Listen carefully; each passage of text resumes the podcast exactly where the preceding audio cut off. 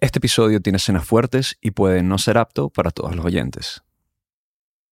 ¿Cómo fueron, Pedro, los meses previos al golpe de Estado? ¿Cómo los viviste? Mira, eh, fueron eh, eh, bastante angustiantes, dado que esta presión que sufríamos junto a mis compañeros estaba dada por el hecho de ser llamado a participar en un golpe. Él es Pedro Blaset Castro, presidente de la agrupación chilena de marinos constitucionalistas, o como él le dice, marinos antigolpistas. Este es un grupo de aproximadamente 80 exmarinos que en el año 1973 nos rebelamos y nos negamos a participar en el golpe de Estado. El golpe de Estado contra Salvador Allende, que fue el 11 de septiembre de ese mismo año, 1973. Pero esta historia sucedió meses antes, cuando Pedro y sus compañeros se enteraron de que los altos mandos de las Fuerzas Armadas estaban gestando un golpe contra el gobierno. En ese momento él tenía 23 años, era cabo de marina y se desempeñaba como electricista en el crucero Almirante La Torre. La pregunta que le hacía a los oficiales era, bueno, ¿qué iba a suceder dado que el golpe de Estado implicaba que no tan solo un gobierno iba a ser derrocado, sino que además iba a haber confrontación, iba a haber enfrentamiento. Y para la oficialidad ese no era problema ellos señalaban que con 10.000 o 20.000 muertos ya se iba a acabar todo y que ya se iba a controlar el país. Entonces, eh, la pregunta que nos hacíamos, porque nosotros somos de origen de los trabajadores, obreros, campesinos, empleados. Nuestra extracción social implicaba que necesariamente sentir que la represión o los muertos iban a venir de nuestra familia. O sea, iban a tener que reprimir a gente como ustedes. Exactamente. Todos con familias que eran eh, obreros o sindicalistas. Y claro, eso implicaba que íbamos a reprimir a nuestros hermanos, a nuestros padres, digamos. Por eso, un grupo de más de 200 marinos tomaron una decisión. Se organizaron para advertirle al gobierno de Allende lo que iba a pasar. Pero esto tuvo consecuencias para ellos. Bueno, yo estuve sometido a procedimientos de tortura y esto era así permanente, digamos, golpes de varillazo, golpes con correa, golpes con la culata de los fusiles y siempre con la vista vendada. Estos marinos fueron secuestrados por la cúpula naval y estuvieron entre las primeras víctimas de las violaciones de derechos humanos que cometieron las Fuerzas Armadas. Ellos incluso suelen decir que fueron los primeros torturados de la dictadura. Ahora, 50 años después del golpe de Estado, siguen luchando para que se haga justicia en un país donde crece el porcentaje de ciudadanos que justifican la dictadura.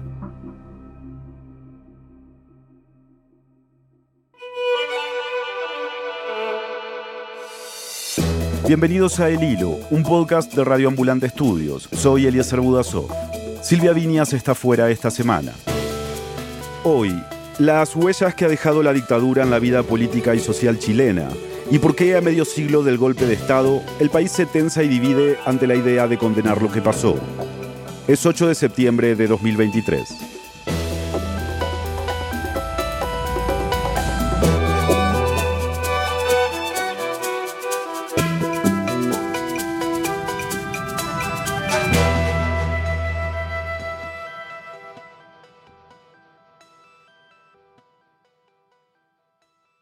Pedro, ¿de qué manera ustedes intentaron informar al gobierno de Allende sobre los planes que la oficialidad de Marina tenía de participar en el golpe?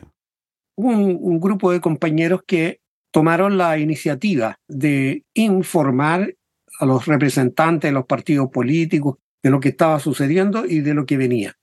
En ese momento hablaron con miembros de partidos como el Partido Socialista y el Movimiento de Acción Popular Unitario.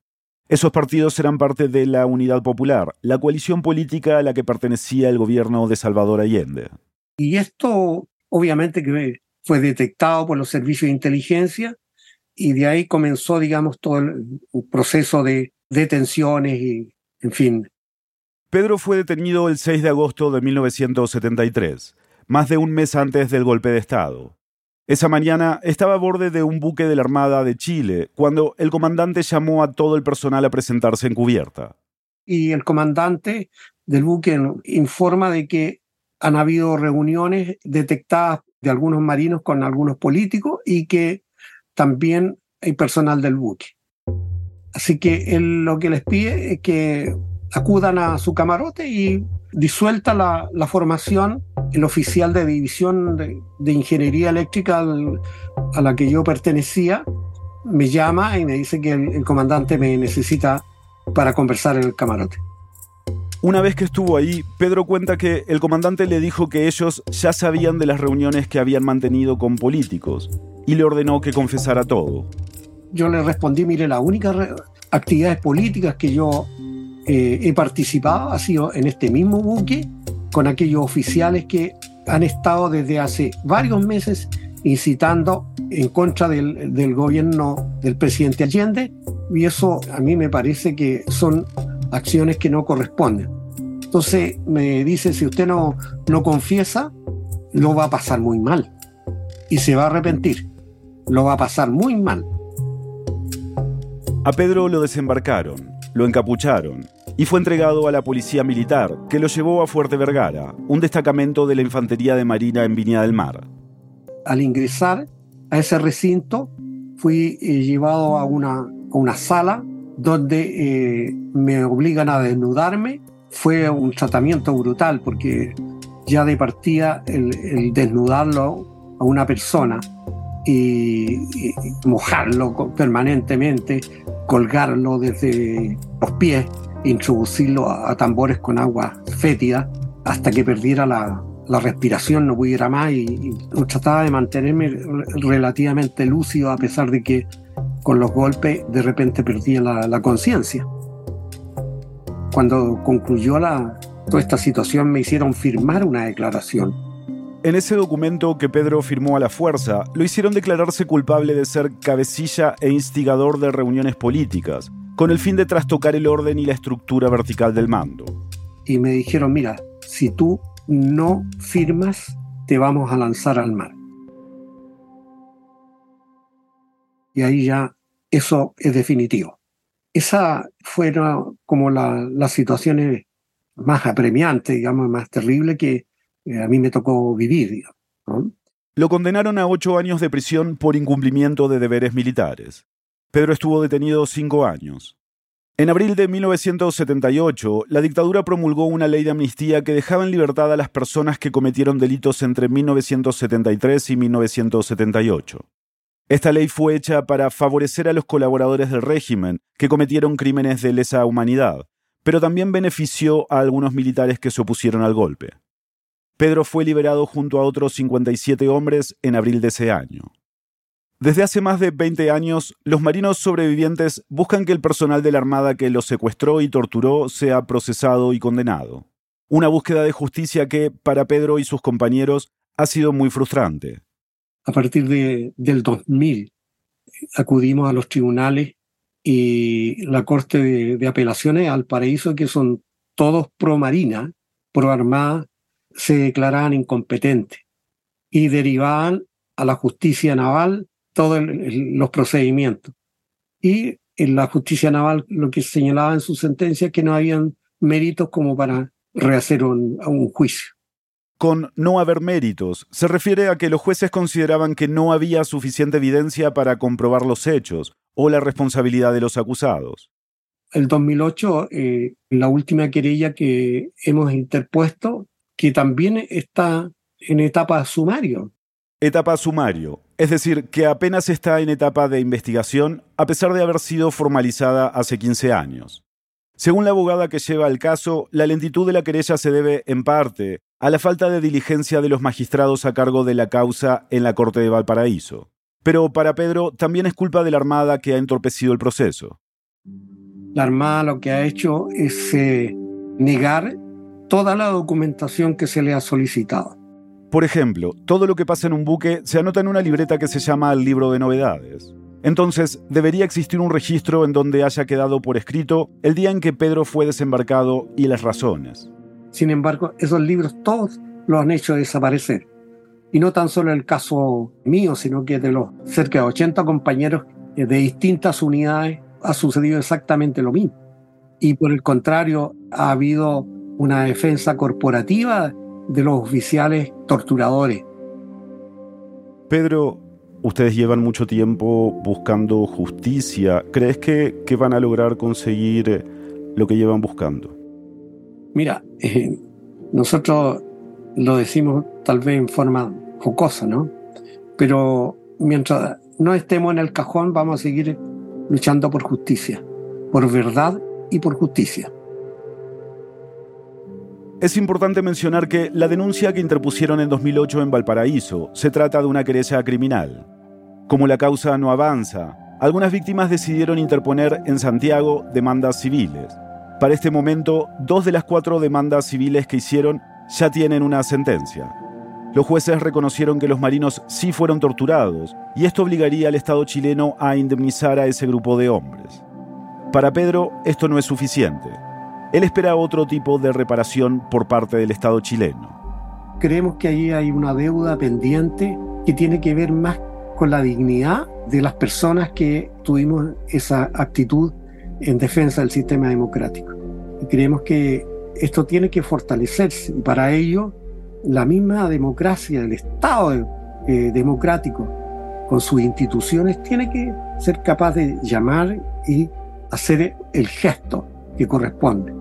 Ese gesto, dice Pedro, sería reincorporarlos a la institución y darles una baja honorable, en el tope de la carrera. Porque lo que ellos habían elegido para sus vidas, dice, fue ser Senado cuando un sector de las Fuerzas Armadas decidió derrocar a un gobierno democrático. Porque lo que nosotros no, eh, lo hicimos no, no, no fue por, por, más dinero, no fue por buscar eh, ser eh, resarcido monetariamente.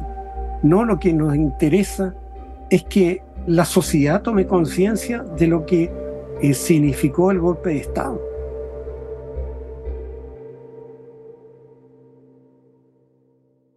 Ahora que se recuerdan 50 años del golpe de Estado, Pedro llega al aniversario con sentimientos encontrados. Por un lado, cree que es útil que se hable más de lo que sucedió. Mira, me parece importante, me parece interesante que la televisión esté informando, esté realizando programas que busquen exponer las situaciones de los oprimidos, ¿ya? De quienes fuimos las víctimas. lo más importante es cómo un grupo interesante de jóvenes que se han ido buscando conocer lo que sucedió, de la voz de, quienes fuimos las víctimas. Y eso es un buen aliciente, digamos, eso ayuda, ¿ah? ayuda. Pero, por otra parte, Pedro dice que le preocupa el ascenso de discursos de ultraderecha en Chile en el último tiempo. Más adelante vamos a hablar de esto en detalle, pero se refiere a figuras políticas que aún hoy reivindican el golpe de Estado o buscan relativizar su gravedad. Eso quería preguntarle, ¿cómo ves que hoy en día existan discursos de derecha que reivindican el golpe de Estado? Es, complejo, ¿no? Es muy complejo, digamos. Es lamentable. Y desde lo personal, quienes fuimos las víctimas, es revictimizarnos. Es terrible para quienes fuimos las víctimas, porque eso habla de en qué nivel se encuentra nuestra sociedad. Después de la pausa, una experta nos ayuda a entender las marcas que la dictadura ha dejado en la sociedad chilena y de qué se alimenta la tendencia creciente a justificar el golpe de Estado. Ya volvemos. Queremos agradecer a los cientos de oyentes que donaron a nuestra campaña de recolección de fondos de mitad de año. Con el dinero recogido cubriremos viajes de reportería, edición, diseño de sonido y trabajaremos con la comunidad para asegurarnos de que nuestras historias lleguen cada vez a más personas, para ayudarlas a informarse mejor, inspirarse y entender nuevas realidades. Así que si aún no has donado o puedes hacerlo de nuevo, recuerda que siempre estamos recibiendo contribuciones a través de elhilo.audio slash donar. Repito, elhilo.audio slash donar. Muchas gracias.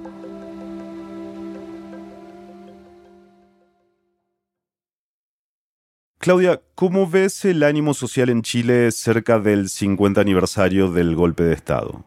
Lo veo con una preocupante falta de consensos democráticos fundamentales ella es Claudia Hayes, es cientista política y enseña en la Escuela de Gobierno de la Universidad de Chile, que es la universidad pública más grande del país. O sea, creo que no estamos en un momento alegre para esta conmemoración. El supuesto sobre el que muchos partíamos era que a medida que avanzáramos en los años después del régimen militar, a medida que se fuera democratizando la sociedad, se fueran democratizando las instituciones, íbamos a generar mayores consensos sociales en torno, por ejemplo, a lo inaceptable de la violación de los derechos humanos, a lo injustificable del golpe de Estado, y hoy día vemos que esos consensos de hecho están más lejos que hace una década. Claudia tiene clara esa distancia porque este año fue una de las expertas invitadas a presentar los resultados del Barómetro de la Política CERC-Mori, una encuesta que se hace desde el año 1987 y que busca reflejar la opinión de los chilenos sobre el golpe de Estado y su significado. Hace 10 años, la encuesta decía que el 16% de los chilenos pensaba que las Fuerzas Armadas, cito, tenían razón para dar el golpe de Estado. Hoy, esa opinión se ha hecho más popular 36% de la población piensa eso. O sea, en la última década, la cantidad de personas que justifican el golpe aumentó en 20 puntos porcentuales. Entonces lo que me impresiona mucho es cómo los hechos históricos realmente cambian la brújula social, cambian las sensibilidades sociales de una manera tan drástica. Y bueno, yo creo que este 36%, como digo, es preocupante y nos habla de todas las cosas que la sociedad chilena no ha logrado consolidar. La última encuesta se hizo en febrero y marzo de este año, en medio de una baja popularidad del gobierno de izquierda de Gabriel Boric, que, en resumidas cuentas, está ligada a una crisis política, pero también a una crisis de seguridad que lleva años preocupando a los chilenos. A eso se suman las consecuencias económicas de la pandemia. Para Claudia, ese aumento de apoyo al golpe que muestra la encuesta se puede explicar por sucesos recientes en Chile. La historia siempre se mira desde el presente y yo creo que hoy día estamos viendo toda la historia reciente de Chile y la historia ya no tan reciente, porque la verdad es que 50 años, no sé si puede decirse que es muy reciente, lo estamos viendo bajo el prisma del estallido social, del proceso constituyente, de los debates contemporáneos de Chile. Acá necesitamos un poco de contexto. El estallido social de octubre de 2019 abrió paso al proceso constituyente, o sea, los esfuerzos por escribir una nueva constitución y reemplazar la escrita durante la dictadura. Pero ese proceso ha tenido varios tropiezos. El año pasado, después de un largo proceso de redacción con una asamblea constituyente mayormente de izquierda, los chilenos votaron por aprobar o rechazar la propuesta de nueva constitución. La opción rechazo ganó por una amplia mayoría, 62% de los votos. Luego de eso, hubo que elegir a otro grupo de personas para redactar una nueva constitución. En esa votación que fue este año, la derecha se quedó con más de la mitad de los votos y quedó a la cabeza del Consejo que está escribiendo la nueva propuesta de constitución. Y yo creo que de alguna forma la, la manera en la que se está interpretando esta historia reciente se vincula de una forma que a mí me parece un poco preocupante respecto de la fortaleza democrática. Se vincula de manera preocupante con el golpe. Hay un esfuerzo por vincular el pasado con el presente que no siempre tiene realmente una raíz en la realidad. O sea, creo que sí es verdad que se busca, por ejemplo, asociar la destrucción de infraestructura pública en el estallido social, que es algo que tenemos en la retina los chilenos y las chilenas recientemente, con la unidad popular o cosas de ese tipo. O sea, creo que sí hay intentos de decir la izquierda es mala, desordenada, destruye y la dictadura fue necesaria para imponer orden y eso se ha tratado de asociar de una manera que yo creo que no tiene nada que ver con lo que está ocurriendo realmente en Chile hoy día. Ha sido mucho el discurso de la derecha, el discurso que ha justificado las violaciones de los derechos humanos. Lamentablemente hay una especie de uso del estallido social y de los hechos recientes para justamente reivindicar el golpe, reivindicar eh, a la dictadura militar y yo creo que eso ha sido mucho más exitoso de lo que a cualquier demócrata debiera parecerle razonable. Lo interesante yo creo es cómo los sucesos recientes también le abren la puerta a un discurso público de autoridades, de dirigentes políticos, que son quienes yo creo que debieran ser más responsables con, con este uso, podríamos decir, populista de, del discurso público. Como mencionamos en el segmento anterior, en el último tiempo, varios personajes políticos han hecho declaraciones reivindicando la dictadura o justificando el golpe de Estado. Una de las más discutidas ha sido la de Luis Silva, que fue el más votado para ser parte del Consejo que está redactando la nueva Constitución, y representa al Partido Republicano de extrema derecha. En una entrevista le preguntaron cuál era su relación con la figura de Pinochet, y dijo, Hay un dejo de admiración por el hecho de que, de que creo que fue un estadista, ¿no? definitivamente un hombre que supo conducir el Estado. Además, Silva dijo que a 50 años del golpe... Debe hacerse una lectura un poco más ponderada de, su gobierno ¿no? Y, no simplificar eh, o reducir con toda la gravedad que tiene esos 17 años a las violaciones de los derechos humanos. Después de eso, hasta el presidente salió por Twitter a decir que Pinochet fue un dictador corrupto y ladrón, y jamás un estadista. Y las declaraciones no vienen solo desde la ultraderecha. Figuras de la derecha más moderada también han cambiado su discurso. Y lamentablemente los sectores de derecha más moderados que son necesarios para la construcción democrática. Hoy día no, se les ve tan firmemente anclados a sus convicciones o a, ideas que, defendieron en las últimas décadas y más bien están tratando de subirse a este carro que yo creo que es, un carro, no sé, pasajero. El propio expresidente Piñera dijo en la conmemoración de los 40 años que había sido un error que la derecha apoyara el sí. Se refiere al sí en el plebiscito de 1988, que era la opción para que Pinochet se mantuviera en el poder. Hoy día él no dice eso, hoy día él dice que... El propósito de la izquierda era por cualquier medio establecer en Chile una dictadura marxista, eso lo dijo eh, Salvador Allende en forma clara. Piñera también dijo que el golpe no era evitable. Ese discurso que cambia en las cúpulas tiene un correlato con estos cambios de opinión pública donde la derecha ve un espacio oportunista, a mi juicio, de ampararse en el aumento de la violencia, en la demanda por orden público, etcétera, para justificar el autoritarismo.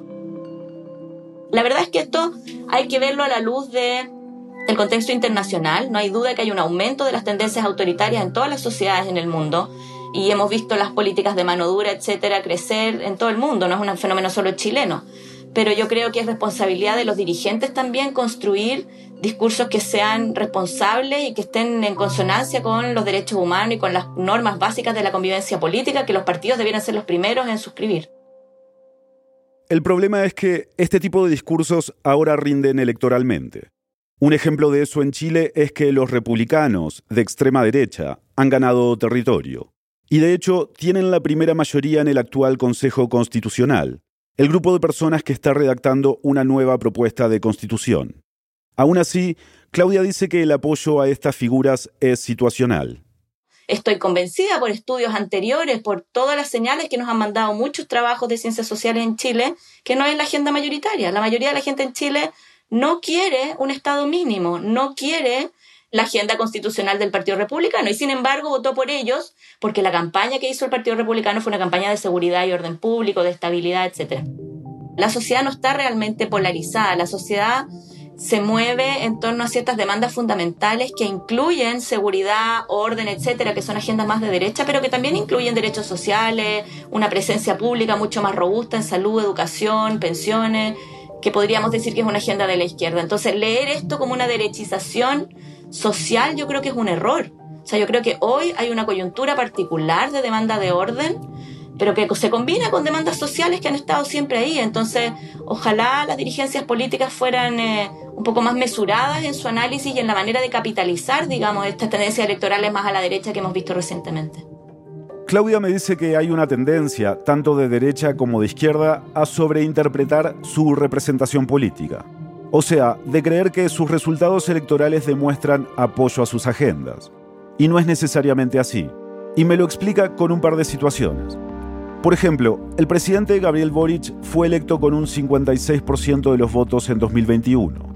Pero Claudia me dice que muchas personas votaron por él para evitar que el candidato de ultraderecha, José Antonio Cast, llegara a la presidencia. Poco más de un año después de esa elección, la ciudadanía rechazó la propuesta de nueva constitución, que era una de las grandes banderas de lucha del gobierno de Boric.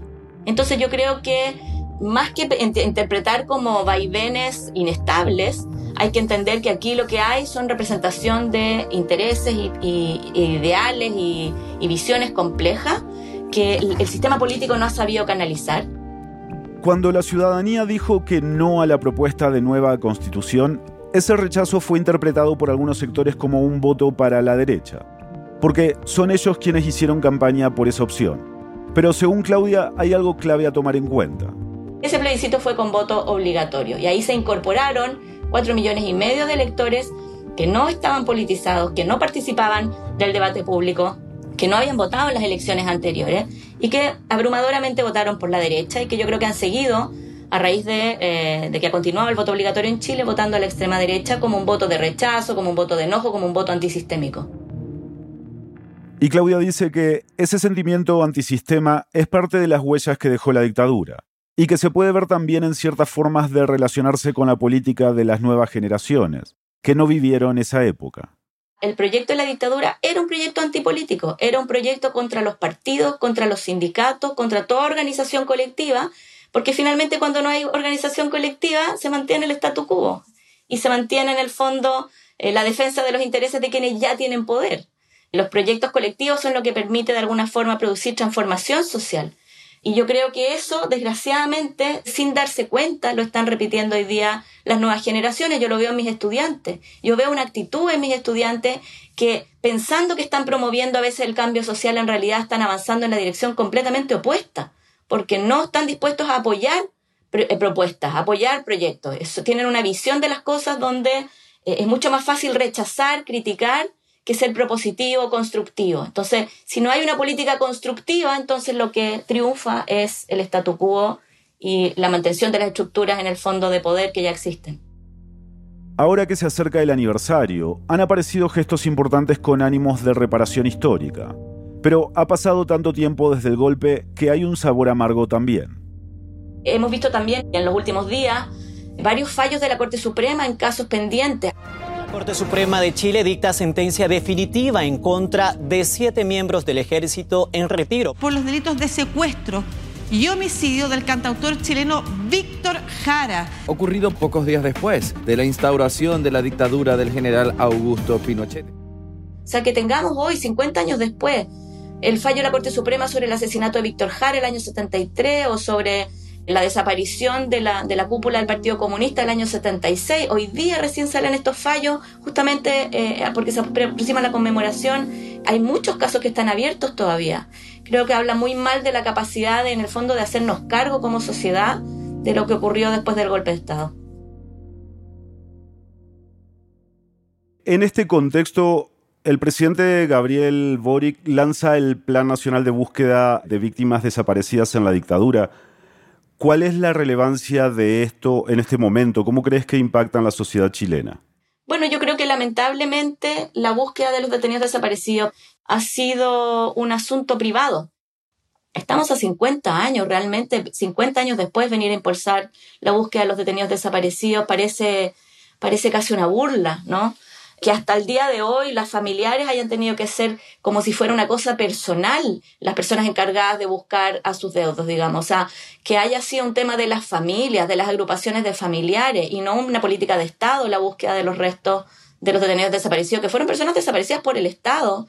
Habla de la falta de, en el fondo, como de institucionalización de una, de un nunca más realmente institucional, realmente compartido, realmente como eh, los países no pueden desaparecer a sus ciudadanos y si lo hacen, bueno, es deber de la sociedad y del Estado eh, hacer algo al respecto. Y Claudia cree que, lamentablemente, la búsqueda de los desaparecidos no es un tema que hoy preocupe demasiado a la sociedad. El tema de los detenidos desaparecidos y de las víctimas de la dictadura quedó como una cosa de nicho, de unas pocas personas afectadas, y no es un tema que hoy día genere grandes eh, adhesiones, digamos, ciudadanas. Entonces, Creo que lo que ha pasado en Chile es que la justicia ha llegado muy tarde, estas políticas son, son muy tardías, creo que es mucho mejor que se hagan a que no se hagan, pero creo que su impacto no es, no es lo grande que hubiera sido si, si se hubieran hecho de forma más oportuna.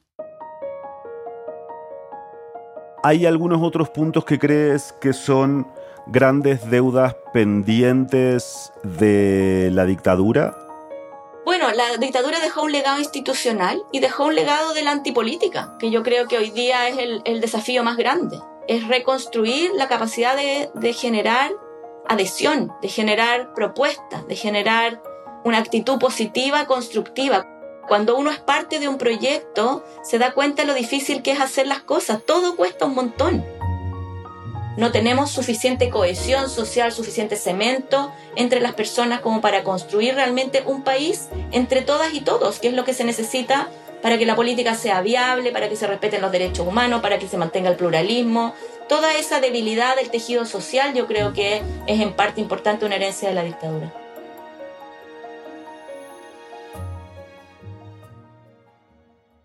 Claudia, muchas gracias por tomarte un tiempo para hablar con nosotros. No, muchas gracias por la invitación, un gusto. A pocos días del 11 de septiembre, el clima político en Chile está complicado, tóxico, así lo describió la expresidenta Michelle Bachelet. Para el día del aniversario, el gobierno de Boric planea un acto oficial donde diversos actores políticos celebren la firma de una carta con cuatro pilares para la defensa de la democracia. A esa carta le llaman el compromiso de Santiago, aunque ha estado lejos de generar consensos. Si bien ya ha sido firmada por los expresidentes que ha tenido el país desde el retorno a la democracia, el gobierno no ha logrado convencer a los partidos de derecha a firmar. Incluso el expresidente Sebastián Piñera ha intentado persuadir a su sector sin éxito. Al cierre de este episodio no hay bandera blanca con el tema. La coalición de partidos de derecha tradicional llamada Chile Vamos decidió crear y firmar una carta alternativa. Además, anunciaron que no van a asistir al acto de aniversario organizado por el gobierno, porque creen que se puede hacer apología de figuras como la del expresidente Salvador Allende, y que en su opinión él no merece un homenaje. Al acto conmemorativo del gobierno asistirán los presidentes de Argentina, Colombia, México y Uruguay.